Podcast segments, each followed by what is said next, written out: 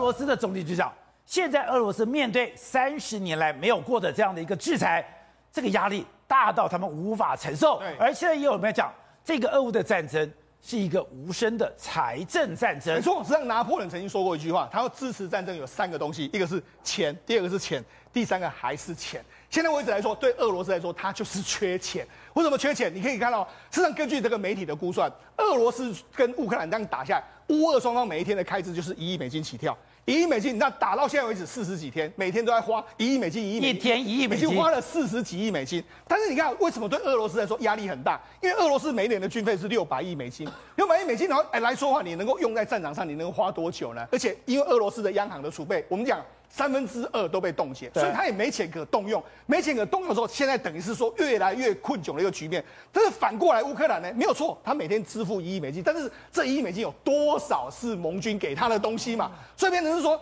打到最后的时候，变成是消耗战的时候呢，会变成是俄罗斯会越来越弱，然后乌克兰可能就会越来越强的一个状况。可是现在俄罗斯，他真的在财政上有这么大的危机了吗？俄罗斯真的相当相当的严重。为什么相当大的严重？宝杰，那事实上目前为止来说，你看连他们的总理米舒斯金都说，西方世界用这样前所未见的这个制裁，让俄罗斯面临到三十年来最困难的局面。那我讲一个，根据今年的这个一一般的估算，俄罗斯今年的经济衰退是十五趴左右。十五趴左右不说，它的失业率可能会飙到二十趴，所以俄罗斯民经济民众都相当的困苦之外，现在越来越多国家都不买你的东西，像日本，日本，日本过去一段时间有买俄罗斯的煤炭，他就说了，我们现在慢慢慢慢要减少来自俄罗斯的煤炭，目标是为零，而且美国这时候呢还继续对你进行一个制裁的动作，怎样制裁？美国制裁什么？美国制裁一个叫做联合造联合造船公司，还有一个这个开。钻石开采公司叫阿罗莎，连钻石公司都制裁。对，为什么要制裁你？第一个，那因为造船公司是负责建造，建造所有俄罗斯的军舰，你现在有可能还会继续建造，所以我一定要把你封锁。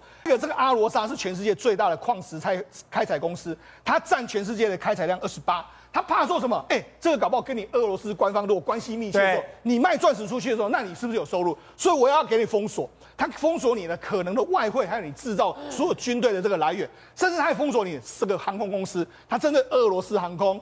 蓝色航空，还有这个乌塔航空，就说：哎，你们这三个航空公司不能够用美国所有的零组零组件，因为之前美国是只有封锁波音系列的这个飞机，他现在不是只有封锁波音系列，因为你还可能还有其他零件也是来自我们美国的，他就直接完全给你封锁。所以他目的是什么？这个让你俄罗斯的这个空，这个所谓俄罗斯境内的所有的飞机是完全不能够飞的一个局面。哎，他讲独白是，我对你的制裁是要剥夺你战争机器入入侵乌克兰所有的资哎钱跟零件。没错，联盟都说的非常清楚，你只要这个。出口禁令，你如果是没有确实做到，我会用权力用权力来执法。这一点，他们的财政部的这个副部长都说，美国加强对俄罗斯的制裁力是在剥夺俄罗斯战争机器入侵乌克兰所需的资金还有零组件。所以打到最后，我再跟你讲嘛，钱才是一个最重要的这个重点。